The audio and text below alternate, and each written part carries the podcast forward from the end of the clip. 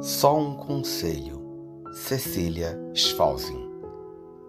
Entre você revidar uma ofensa, tirar satisfações com quem falou mal de você, ou se vingar de quem te decepcionou, escolha a sua paz, o seu bem-estar com você e com Deus.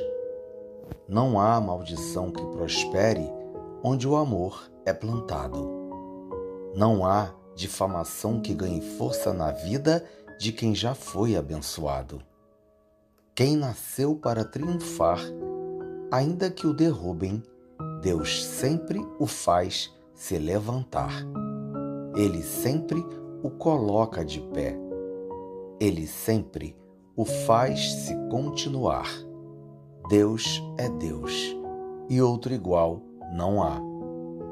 Portanto, meu irmão, não se deixe contaminar por quaisquer que sejam as situações que venham a desequilibrá-lo.